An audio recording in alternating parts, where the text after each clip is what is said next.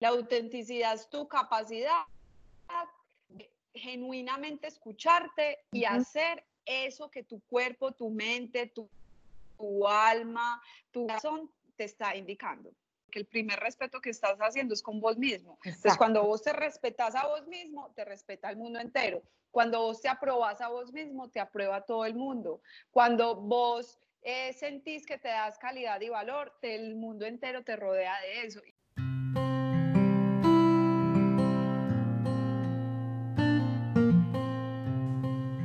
Hola, hoy tengo el placer de grabar con mi hermana Carolina Alzate. Algunos de ustedes conocerán a Carolina porque es una empresaria exitosa, una mujer aventurera, libre y espiritual. Yo la conozco porque nos hemos visto crecer y cambiar, y porque a lo largo de la vida hemos epilogado sobre temas más o menos serios. También sé que el consejo que Carolina me ha dado en situaciones difíciles de mi vida es el de escucharme a mí misma y de seguir mi instinto Hoy Carolina nos cuenta que esta capacidad de escucharse a sí mismo no es ni mucho más ni mucho menos que su definición de autenticidad. Al final de este podcast, Carolina nos cuenta cómo desde su perspectiva ella permite a Jacobo, su hijo, que él también construya su ser auténtico. Espero que disfruten de este podcast tanto como yo. Buena escucha.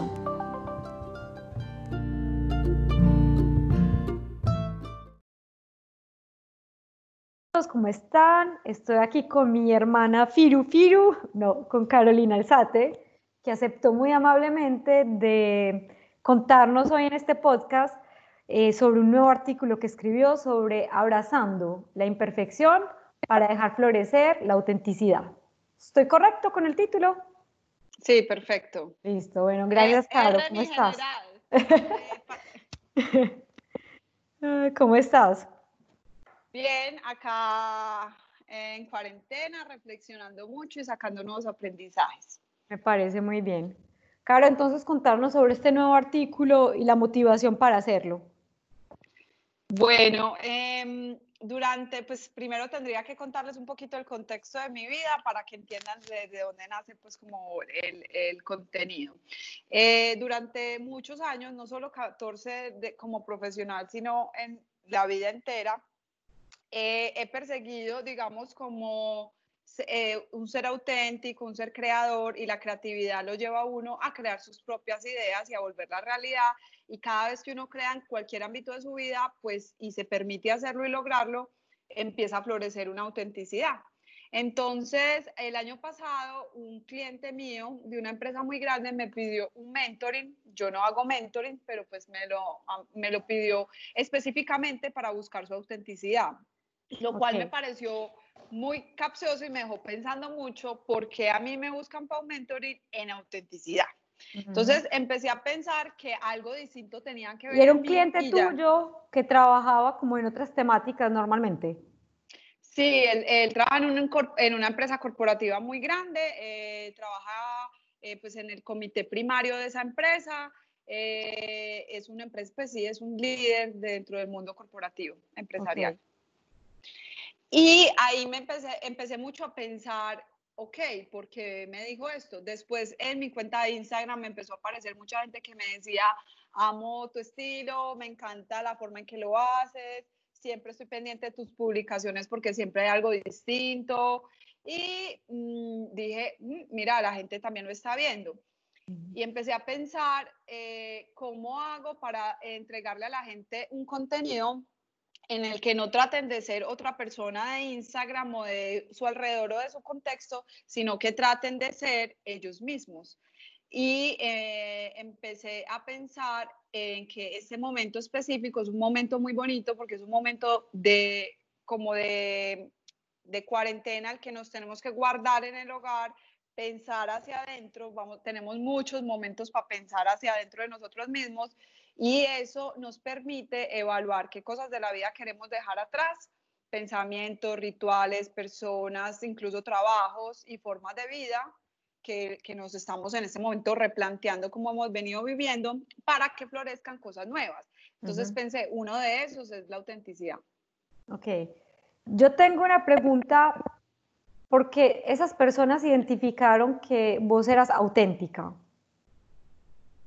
sin que, porque te, te dijeron, si yo quiero buscar mi autenticidad, puedo preguntarle a Caro cómo puedo hacer para florecer esa autenticidad. Para vos, ¿qué son esos factores que nos hacen identificar si una persona es auténtica o no? Ok, eh, yo creo que la autenticidad no es un indicador que yo diga esta persona es 80% auténtica y no, eso no lo sabe nadie. eso, es, eso es como un porcentaje que solo sabe el que lo hace.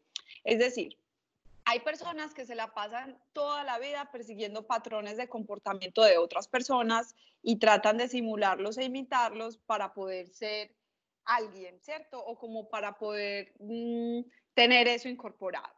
Hay personas que se la pasan tratando de ser alguien que vieron, aunque ni siquiera sepan la realidad de ese alguien que vieron cómo es, y persiguen esa ilusión.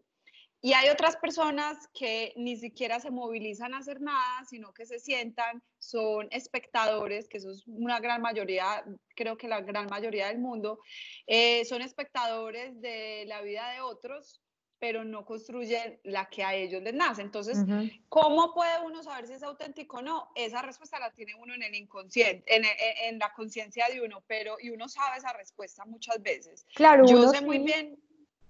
Dale. Sí, uno sí, pero entonces estas personas te identificaron como auténtica y yo también lo siento que sos muy auténtica. Yo siento que hay un feeling que permite ver si una persona es auténtica o no.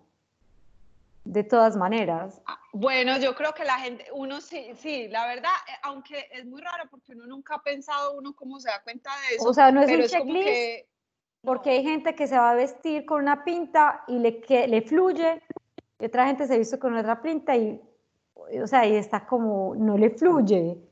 No, se le ve falso, pero es porque no es parte de su ADN ni de su esencia. Exacto. Y entonces ahí, ahí viene una cosa súper bonita y es que cuando uno se encuentra a los amigos con los que estudió en el colegio o alguien, alguien del pasado, bastantes años atrás, eh, cuando uno le dice, ay, tan increíble todas las cosas que has vivido, pero seguís siendo la misma. Ese la misma tiene mucho que ver con la esencia. Físicamente uno va cambiando mucho porque el físico cambia con tu sistema de pensamientos. Entonces eso puede cambiar, pero la esencia es una cosa que se mantiene. Muchas veces, tal vez durante muchos años, eh, yo traté a pagarla porque no me sentía orgullosa de esa esencia y porque creía que tenía que parecer otra gente para poder ser aceptada, que es lo que cuenta Y después empiezo a dar que yo quiero ser yo, que yo no quiero ser aceptada pareciéndome a otros, que no me siento bien, que no me siento bien poniéndome esa, esos bolsos o esa ropa o esos comportamientos eh, en la mesa o de lo que dicen o de lo que hablan que no van conmigo. Entonces ahí empiezo a buscar el fondo de dónde está mi esencia, cómo vuelvo y me conecto y dónde está la Carolina que yo quiero ser. Ok, pero entonces yo tu artículo lo interpreté de esta manera. Había una persona que negaba su esencia, y yo pienso que puede ser el caso de muchas personas cuando están jóvenes. Y para mí esa es la imperfección, porque es imperfecto, o sea, uno está perfecto cuando es uno mismo, porque uno es perfectamente uno. Entonces, podemos eh, concluir que esa era la imperfección en la que estabas.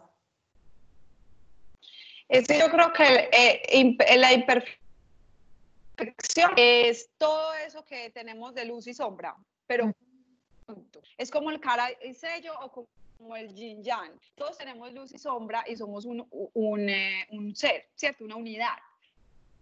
Entonces, uno pretender que solamente sea la luz o que soy o muestro y trato de hacer solo no es real. Todos sabemos que traemos esa imperfección, pero solo cuando abrazamos y entendemos esa imperfección, cuando yo me doy cuenta de lo que es bueno en mí y lo que no está en mí, cuando yo soy capaz de dar cuenta que volví a caer en el mismo patrón de comportamiento, perdono y pido perdón y vuelvo y trato de volver a empezar mi camino con aprendizajes, es porque abracé mi imperfección, la conozco, la entiendo, la y sin miedo,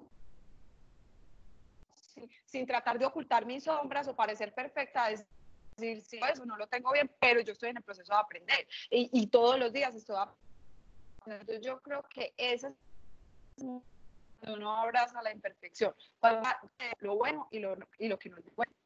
Ok, o sea que podemos definir imperfección como esa coexistencia entre luz y sombra, yin y yang, y cuando uno se da cuenta que es que no hay otra manera de serlo y así tiene que ser, y uno dice, yo quiero mis cosas buenas y también las malas, mis luces, mis, mis luces y mis sombras, y cuando lo acepto, ahí podemos ser auténticos. Exactamente, es que yo, yo pienso que las personas tratamos todo el tiempo de agradar eh, para poder sentir que pertenecemos a una empresa, a un grupo, a muchas cosas. Tratamos todo el tiempo de agradar. Y cuando estás persiguiendo todo el tiempo el tratar de agradar, te olvidas mucho de ti y de lo que realmente es genuino en ti y empiezas a abordar más el hecho de tratar de parecer a los otros. Cuando uno cae en eso, y uno cae en eso muchas veces, eso es algo innato del ser humano para pertenecer en cualquier sistema social uno tiene que sentarse y volver y repensar, esto me hace sentir cómodo o no. Por ejemplo, estoy en un grupo social y toman exceso de licor y yo me, siento bien con eso. Ok, e, e, en eso estás bien. Yo, por ejemplo, yo no me siento bien. Yo siento que perdí mucho tiempo, que gasté mucha energía, que es algo que quiero por lo menos una vez al año y ya, pero no es algo que es recurrente en mi niato. Entonces empiezo a entender que tal vez hay cosas que no van conmigo, pero eso no quiere decir que los otros estén mal, para nada, ni que sea juzgable. Es simplemente que yo sé, mi, me conozco también, que sé cómo, me muestro y cómo aparezco en esos momentos y, y, y ahí es donde oye la autenticidad. Entonces, la autenticidad, ponerse mi o sea, a mí es... Los colores. Eh, no, tiene nada que ver con ser distinto, parece raro, no, para Nada, La autenticidad es tu capacidad de genuinamente escucharte y hacer eso que tu cuerpo, tu mente, tu, tu alma, tu corazón te está indicando. Pero sabes que eso me genera un pensamiento. Cuando hay gente que sabe lo que quiere porque se conoce, y son auténticos para decirlo y no suprimirlo, eso genera un gran respeto. La persona que te dice, yo no tomo alcohol porque es que está en mis valores, o es que yo no hablo mal de la gente porque esto, o yo no como carne porque esto y está en mis valores, no importa frente a quién está, ni por qué, pero se va a mostrar así porque cree profundamente, eso genera un gran respeto. Y yo creo que es algo que también has vos visto crecer alrededor tuyo estos últimos años?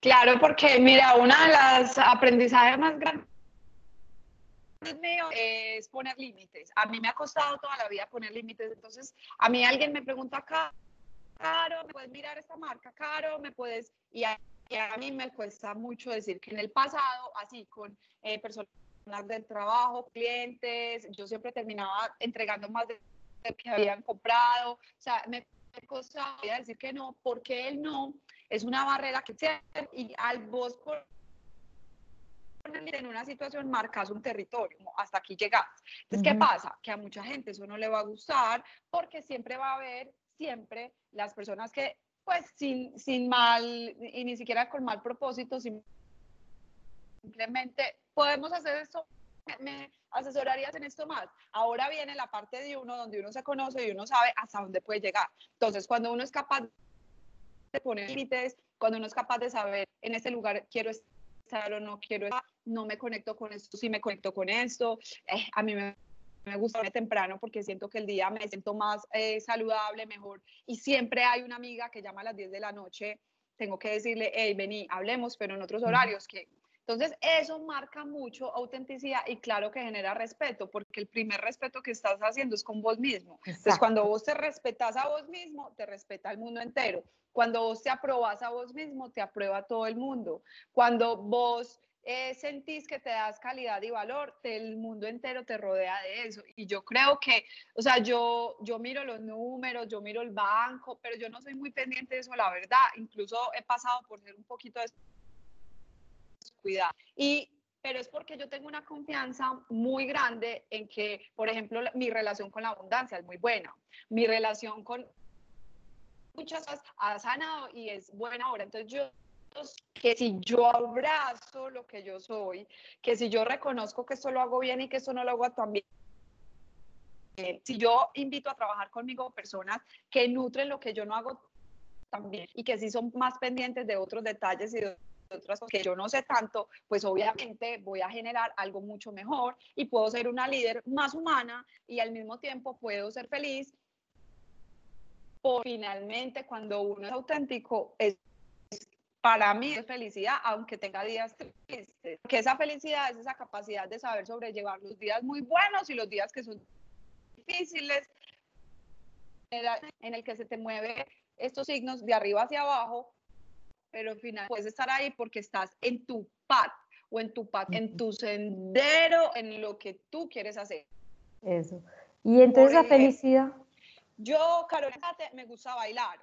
Sí. Eh, eh, eh, me gusta bailar. A mí, Carolina Alzate, me gusta escribir. A mí me gusta tal. Y, y resulta y sucede que, así como lo hice muchos años antes, no bailaba, no iba a hacer. dije, es que yo no voy porque no tengo tiempo. Después dije, no, yo no voy porque eso es muy lejos. No, yo no voy porque es que eso me queda muy tarde por la noche y ese barrio me da su gusto. Un montón de excusas. Y un día me dije a mí misma, ya no más, si no es, entonces ¿dónde? Ah, bueno, entonces voy a construir un estudio. Y para mí eso es un lugar sagrado porque es mi espacio para eso. Entonces, nos llenamos de muchas a perseguir lo que queremos y por eso vivimos culpando a los otros, pero realmente es nuestra responsabilidad. Sí. Y a de eso viene otra cosa. Si yo quiero ser escritor, pero todos los días me necesito dar televisión, si yo lo que quiero es ser cantante y, yo, y todo lo que hago es contrario a ese camino, entonces, ¿cómo vas a llegar? Entonces, yo, autenticidad, cuando vos dejas salir de vos, no es que no de temor publicar y que las cosas que van a decir de lo que acabo de publicar. Pero como vos te sentís tan bien con vos mismo porque lo hiciste y porque es lo que te gusta, pues si, si les gustó o no les gustó, está bien. Yo hay veces publico cosas y me dejan de seguir 10 personas. Está, es válido, es válido. O sea, pasar y venir y quedarse el que quiera. Y si ya no le gustó, siga su camino, saque lo que le sirva y lo listo. Pero no, no, no tenemos que ser una constante de satisfacer a nadie, pero sí tenemos que tener el compromiso eterno con los mismos de perseguir eso que nosotros queremos y dejar de, em, de ver las excusas como las barreras para hacerlo y que te acerque sea la autenticidad. Entonces, para mí la creatividad lo uno muchísimo con ser auténtico. Ok. Eso está muy bien y me, me evoca muchas preguntas, pero voy a comenzar por algo que habías dicho al principio. Ay, cuando uno ve los amigos del colegio y dicen no has cambiado, sos igual porque tenés la esencia. En el colegio, cuando uno está más joven y cuando uno es niño, uno es más auténtico porque no tiene todas esas barreras que hace que se tiene que esconder, porque uno no sabe todavía que tiene que esconder todo eso. O sea, que lo tiene no, porque uno pues, todavía no está consciente de eso. Y segundo, hablaste de el baile. Yo tengo por experiencia desde que estábamos niñas, a vos te encanta bailar y en la casa donde vivíamos había un espejo en toda la sala gigante y yo me acuerdo que vos te miras y nos miramos también en los espejos de hacer coreografías, a vos te encantaba bailar.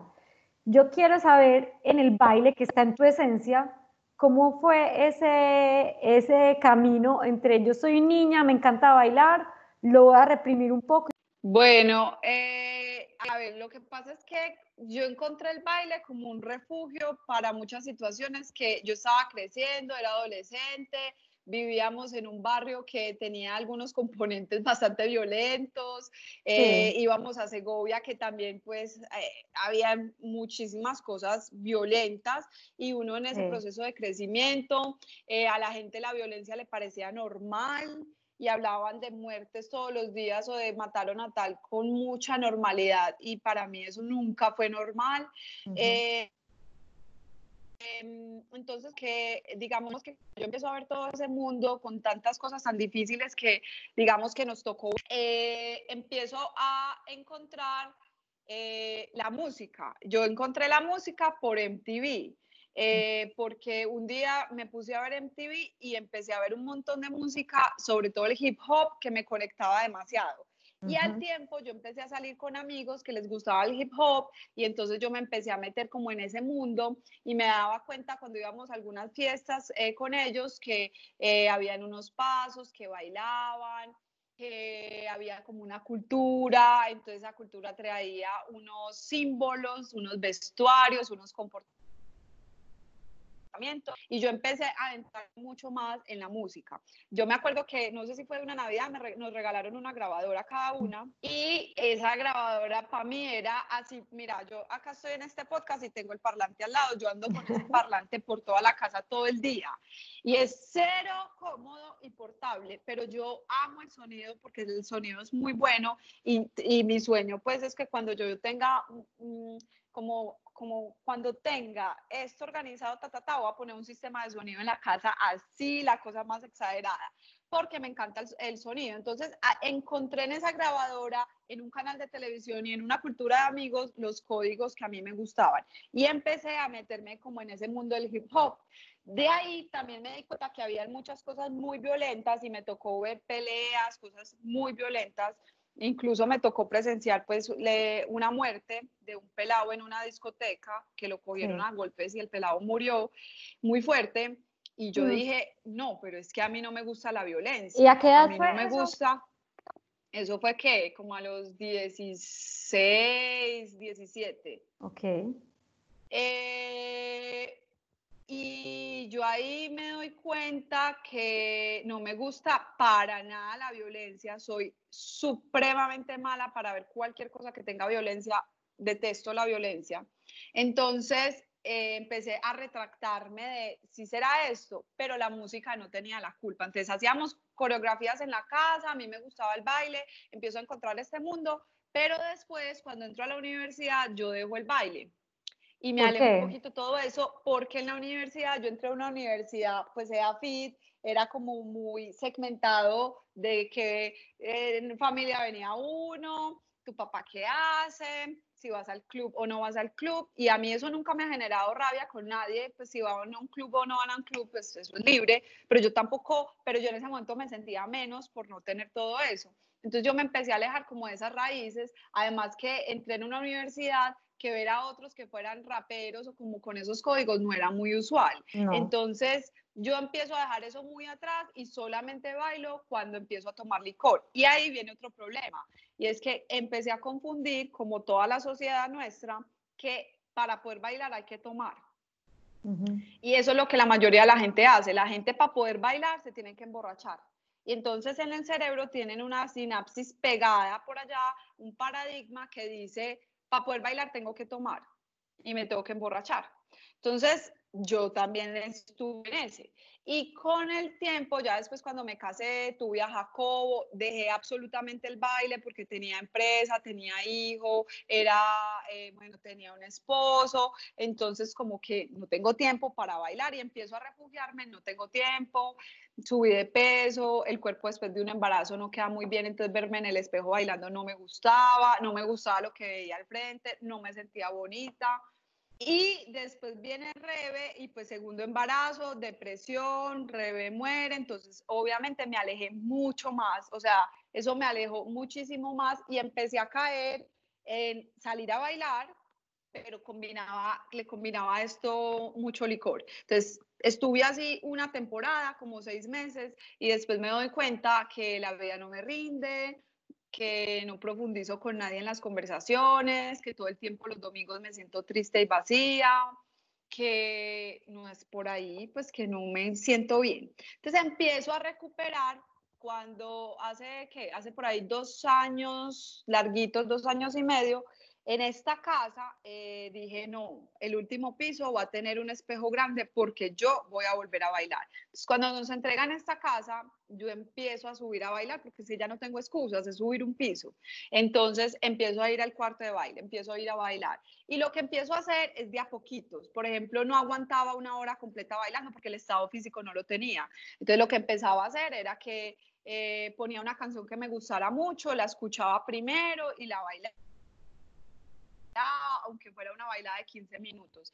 Después le empiezo a combinar, casi siempre lo hacía por, después lo empecé a pasar por la mañana, después le combiné café, después ya ahora lo hago a cualquier hora del día si quiero, y me di cuenta que podía agrandarlo más y hay veces, por ejemplo, este fin de semana, hubo un día que bailé tres horas seguidas, ya pues el cuerpo no me daba más porque cansa mucho, pero me conecto, ya empecé a, a entender una situación ahí que me da rabia o una situación que me produce tristeza, entonces hay veces pongo canciones tristes, hay veces pongo canciones que son nostálgicas, para mí, para mí, es para procesar para mí. No hay, hay veces no es para bailarla a lo mejor y yo no sé, ah, bueno, y otra cosa es que entendí que el baile tampoco era para competir, porque yo iba a academias de baile y uno en las academias de baile hay una competencia muy fuerte y allá se valora y digamos que se enaltece más si uno es como del combo y si uno tiene reconocimientos y si uno va a todas las batallas, a todas las coreografías que también pase por ahí y me di cuenta que finalmente a mí el baile es mi proceso terapéutico, no es para hacer el mejor paso, pues si aprende uno nuevo bacano, pero mi, mi foco en el baile es encontrarme a mí misma, es procesar, es hacer ejercicio, es liberar serotonina, endorfinas, conectarme, tener ese espacio solo para mí. A veces mi hijo, pues Jaco, a veces vos has visto, se pega a bailar porque también le gusta mucho el baile y porque él empezó a crecer viendo a la mamá bailando, entonces le gusta mucho bailar. Y eso ha desprendido de él una capacidad que no le conocía, apenas ahora en cuarentena se la vi, y es que tiene capacidad de improvisar rapeando. Sí. Y eso lo ha logrado viéndose en el espejo. Entonces, mira que ahí encontré otra cosa. Los espejos son muy poderosos.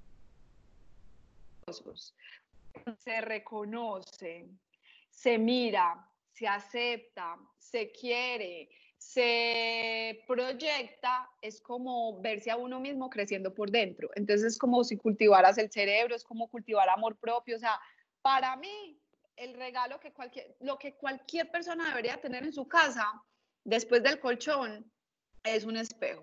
Sí, pero qué interesante que esto haya ayudado a Jacobo en lo del rap. Y vos mandaste una vez un video de él estaba rapeando y yo me quedé sorprendida.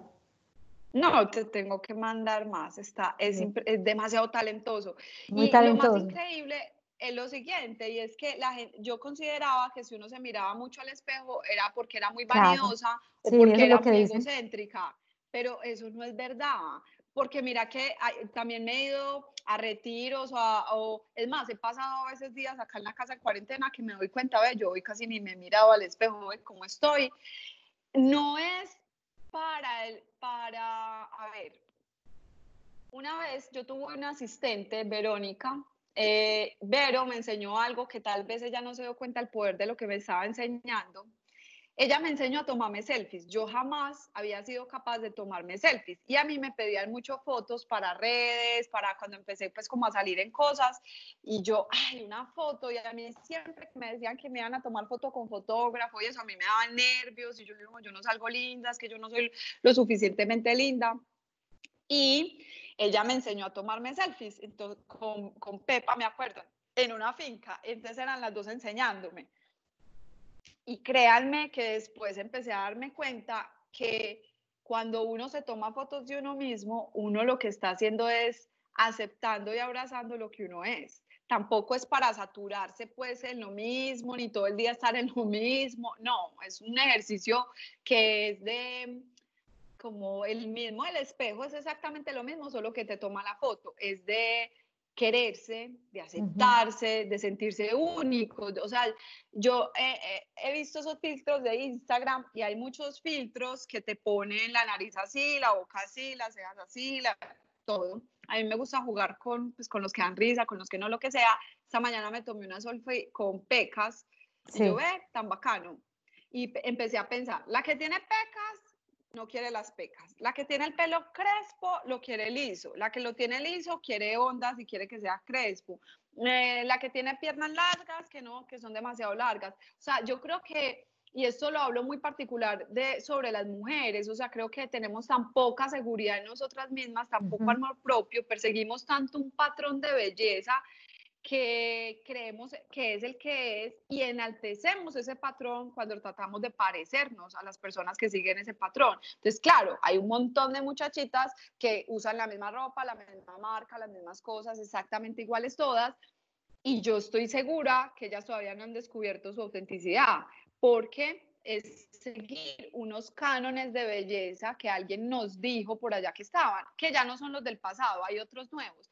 Pero mi pregunta es, ¿cómo te sientes bella tú? Cuando te ves al espejo, ¿qué ves? ¿Qué es en lo que enfocas tu atención? ¿En lo que no tienes perfecto o en lo que sí te gusta mucho que tienes y lo enalteces. Entonces, creo que la autenticidad es esa capacidad de salir a decir, sí, yo soy así, esto es así, no tengo este pedazo así, pero me gusta y me encanta. Y en ese momento, cuando tú te apruebas y te quieres, el mundo cambia. Exacto. Yo tengo varias cosas para decir porque vos hablaste del alcohol y el alcohol, hay un dicho eh, muy colombiano que dice, eh, los niños y los borrachos dicen la verdad. Sí. Y, y, es muy cierto, porque los borrachos, el alcohol desinhiben. Entonces, eso que queremos esconder, eso que no somos capaces de decir, eso que no abrazamos, cuando uno está borracho va a bailar como nunca, se va a sentir la más bonita o se va a sentir no sé qué, o va a decirle a otra persona lo que no era capaz de decirle, como va a pelear, o sea, va a hacer un montón de cosas. Y es porque es un desinhibidor. Y después, porque se siente mal uno con el guayabo moral? Es porque, pues pucha, dejé salir todo eso que yo estoy tratando de reprimir todo el tiempo. Entonces, finalmente, hay que verse también un poquito cuando uno está borracho para ver cuál es esa autenticidad que está escondiendo, porque me gusta bailar y no lo hago cuando no estoy borracho. Y también entonces... Por eso es que la gente Mira que eh, yo a veces, ahorita hablé esta mañana con un amigo que me va a hacer una cosa pues para un proyecto y bobadas, a nosotros nos encanta hablar mierda, o sea, nada que sea útil ni productivo. Y él porque me conoce, pero si otra persona no me conoce dirá, Carolina se levantó y se tomó un guaro y está borracha diciendo lo que me está diciendo, porque yo soy muy suelta en lo que digo, pero no a mal, todo lo contrario, me encanta reírme, me encanta sacarle chiste a todo, me encanta hablar bobadas, ¿cierto? Y me encanta ser productiva y hacer un montón de cosas pero no necesito sentir que estoy borracha para poder hacer eso y para poderme reír y para poder expresar y para poder llamar al que yo quiero llamar. O sea, yo creo que hay, hay otra cosa que, que tenemos muy mal entendida y es, por ejemplo, coquetear. Sí. La gente piensa, y después deberíamos hacer un podcast, pero de soltería. Eh, porque mira que coquetear es como que el terreno más fácil de coquetear es una discoteca. Entonces, es un bar o es una discoteca, hay licor, hay noche, hay tan, y todo el mundo es hermoso en esa luz, en esa noche, con esos tragos. Resulta que cuando llega el día siguiente, uno, uno muchas veces dice, ¿qué hice? ¿Por qué? Yo, ¿por qué, me, ¿por qué me enredé con esta persona? ¿Cierto? Eso le ha pasado a todo el mundo.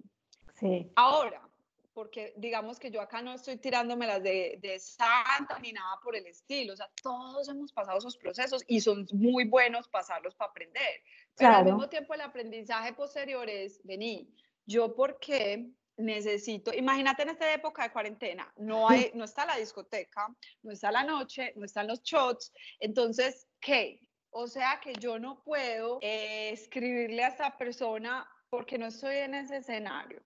O sea que yo no puedo, porque tenemos demasiado atados que para poder llegar a esto tengo que hacer esto. O que para poder conocer a alguien yo tengo que eh, proporcionar estos espacios. Y realmente eh, un día un eh, amigo empresario muy, muy brillante me dijo, busca socios como cuando uno busca novio. Y yo sí, ¿cómo? Entonces me dijo, haz una lista de prospectos, haz una lista de qué es lo que a ti interesa, no lo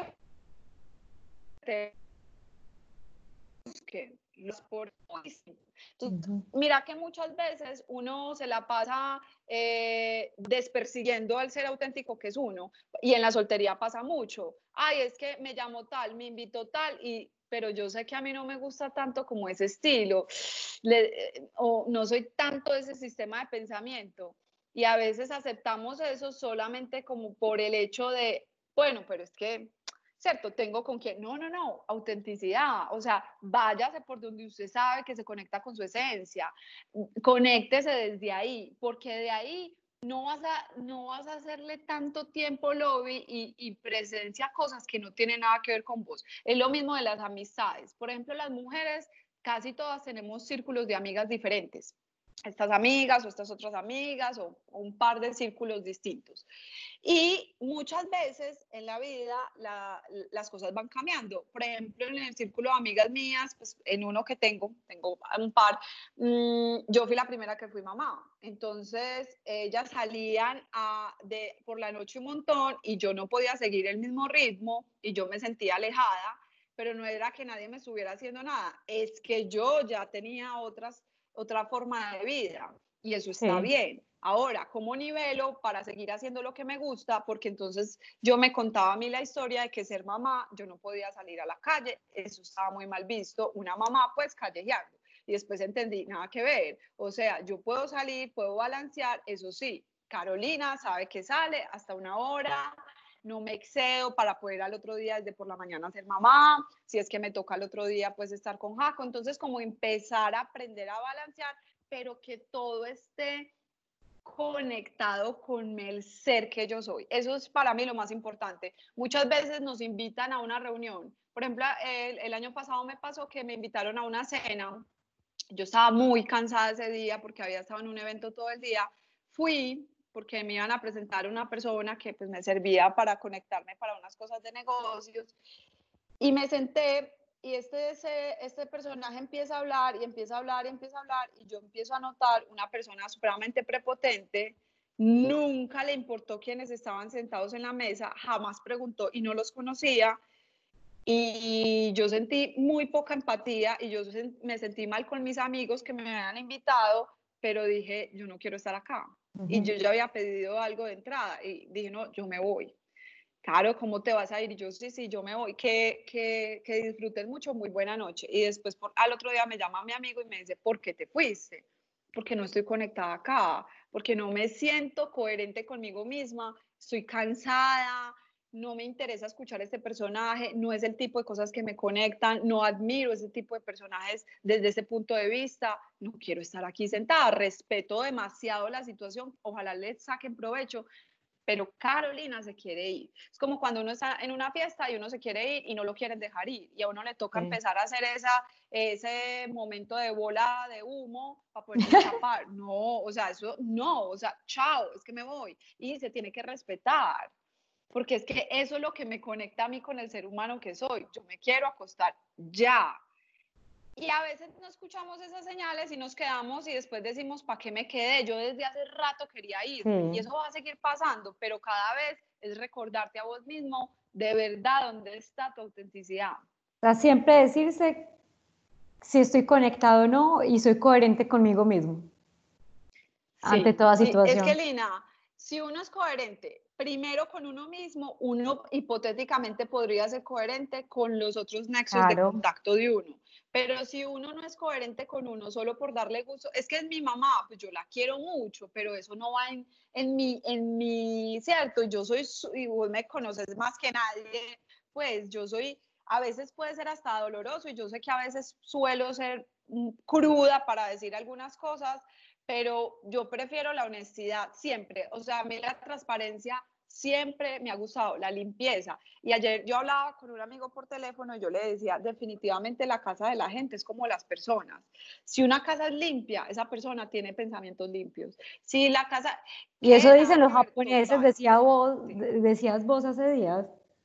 Sí, hay un libro que se llama Simple Living, comprátelo, es buenísimo, trae puros rituales japoneses, me gusta mucho admiro muchísimo a los japoneses por eso, porque la cultura oriental en general tienen cosas muy interesantes para aprender, pero eso, por ejemplo, de la limpieza, o sea, cuando tú no eres limpio contigo y tu alrededor no está limpio, o sea, que tú te permites pensamientos que también son así, o sea, que la coherencia, que es transparencia.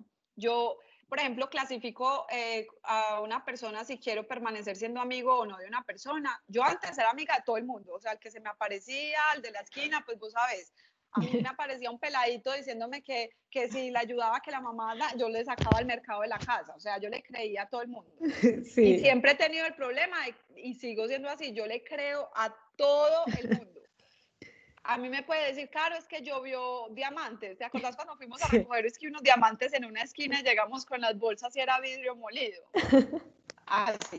O sea, siempre he tenido como esa ingenuidad que mantengo, pero lo que ya hago es que me escucho.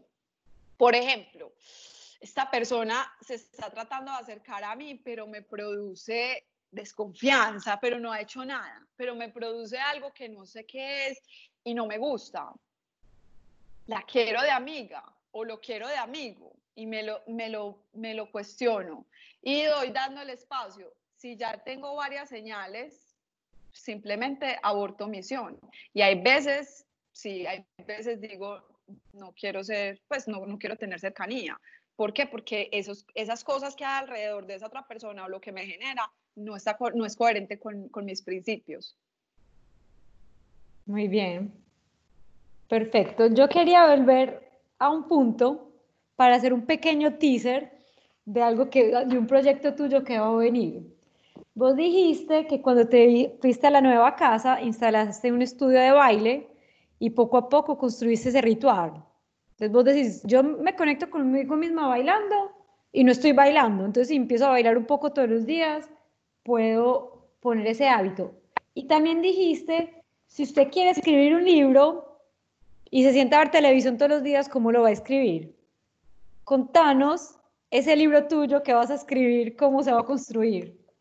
Ay, Lina, eh, yo no lo he querido prometer mucho porque, a ver, la historia del libro es que mucha gente me ha dicho, esas historias tuyas, o sea, vos deberías escribir un libro. Total.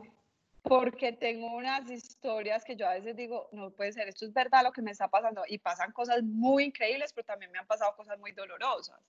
Y, mm, y pensé, ¿cómo vuelvo esta cuarentena? Yo siempre toda la vida he dicho, ¿cómo vuelvo esto una oportunidad? Pues porque a eso nos enseñaron. O sea, mi mamá pues más o menos llegaba a la casa cuatro limones y ella ya había postre, había arroz con leche con limón, había limonada, o sea, todo lo volvía algo. Entonces, pues yo también tengo que volver esta oportunidad a algo. Y como me han dicho lo del libro, aparte que tengo unas historias muy charras, dije, yo debería escribir un libro. sí, entonces lo que estoy haciendo es, cuando ya tengo mis momentos en que ya no tengo pues, hacer muchas cosas y Jaco pues no está, entonces me voy a sentar a empezar a escribir artículos. Entonces lo que he ido haciendo con ese gran proyecto es dividirlo en fracciones. Yo que me sueño hacer un libro en donde yo ponga mis puntos de vista de muchas cosas que he validado, por ejemplo, el mundo eh, espiritual o la religión. He pasado por todas las terapias y todas las, he intentado un montón de religiones, hasta una iglesia cristiana fui y tengo muchas cosas que decir al respecto. Eh, ¿Qué pienso del divorcio, del matrimonio, de tener hijos, de la muerte, eh, de emprender, de, de las relaciones en general? O sea, tengo muchos puntos de vista que he desarrollado a partir de experiencias y también de teoría. Es decir, a mí me gusta mucho leer, buscar, indagar, ver videos, documentales, libros, artículos, conversar con gente brillante que me hidrate cosas. Y si algo he aprendido es que si tengo un punto de vista distinto de muchas cosas, no solo porque las he leído, sino porque las he vivido y las he atravesado. Eh, y porque hoy en día, después de pasar por tantas de esas cosas, yo me siento absolutamente feliz. La felicidad que yo no sentía hacía muchos años o tal vez solamente sentí eh, cuando estaba terminando el colegio. Yo creo que la, eh, eso, o sea, volví a retornar a esa felicidad que yo tenía en el colegio. Entonces, todos estos eventos, quiero volverlos un libro que traigan herramientas, tips, eh, también lectura y un poco de risa y también seguramente generará llanto algunas otras, pero lo que quiero es como hablar de lo que no hablamos, porque es que le ponemos mucho tapón a la vida cotidiana. O sea, hablamos de el mundo digital, hablamos de marketing, hablamos de branding, de negocios, de la economía, de cosas financieras, pero muy poquitas veces hablamos de la infidelidad, de la soltería, de decidir vivir solo o no, de casarse o no, de diseñar una forma de vivir en pareja distinta, porque es que hemos, hemos sido compradores de lo que nos han vendido, pero nunca hemos salido a comprobar eso sí es para mí o no es para mí. Imagínate qué rico uno antes de estudiar en, en, la universidad, que antes de irse a estudiar en la universidad uno pudiera tener eh, cada mes por ejemplo, experiencias en diferentes profesiones con un personaje que te guía en eso durante un mes. Y 12 meses viviste 12 cosas que elegiste, eh, ser chef o eso o eso, eso, y te diste cuenta que querés todas. O te diste cuenta que querés y vos empezás a diseñar la forma en que querés estudiar. Entonces yo creo que tenemos un montón de, sí, de, de paradigmas y de limitaciones mentales que cuando las atravesamos podemos vivir más contentos, más felices, que es lo que todo el mundo quiere. Y ya nos dimos cuenta, sobre todo en este momento, que pues tener el carro más caro, caro parqueado afuera de la casa no va a No Entonces, pues qué rico poder en ese libro dar esas herramientas de, desde ese punto de vista. El título tiene que ser espectacular, hay que pensarle más. Pero lo que yo sí sé es que va a ser de muchos colores. Eso sí, o sea. el libro de colores los colores de la vida, sí. profundidad. Pero sí, finalmente la vida es colores y las emociones, yo también las veo en colores, también quiero hablar de las emociones porque también es un tema que no nos enseñaron, porque no se sabía, también hay que decirlo, que pues, había otra información, pero que si en este momento uno educa o uno aprende a manejar no es a controlar las emociones, porque yo no creo que es que uno le ponga un control, sino a procesarlas mejor, pues finalmente eso es controlarlas, pero aprender a procesar. Si usted aprende tres tips para ansiedad, tres para el miedo, tres para tristeza. Por ejemplo, una pregunta que a mí me hacen mucho es, ¿cómo no te da miedo? Es que a vos no te da miedo nada. a mí sí me da miedo todo. Yo, yo publico una foto en Instagram y me da miedo, pero pues me tiro con el miedo y lo hago. Entonces, y hay gente que toda la vida ha estado paralizada tratando de hacer algo que quieren, pero no, no lo hacen. Totalmente. Entonces, ahí hay una pregunta que una amiga mía que se llama Melissa Nao me, me dio y me gusta mucho para ese momento y es, ¿qué te diría tu ser de 80 años? Y la respuesta es, hágalo. Entonces, ¿cómo le voy a decir yo a Carolina Alzate de 80 años que no lo hice? Sí. No, pues, no, qué pena me, eso haría que yo a los 80 primero me sintiera no orgullosa de mí misma por no haberlo intentado y además las historias ya no van a ser de igual del mismo poder. Exacto. Y, tus historias tienen mucho poder, mucho picante, mucha emoción. En hay de todo. hay de todo. Perfecto, Caro. Yo creo que así vamos a concluir. Muchas gracias, porque yo sé que estás súper ocupada todo el tiempo. Muchas gracias por compartirnos este espacio para ayudarnos a ver, abrazar la imperfección para ser más auténticos y aquí esperando, esperando tu libro.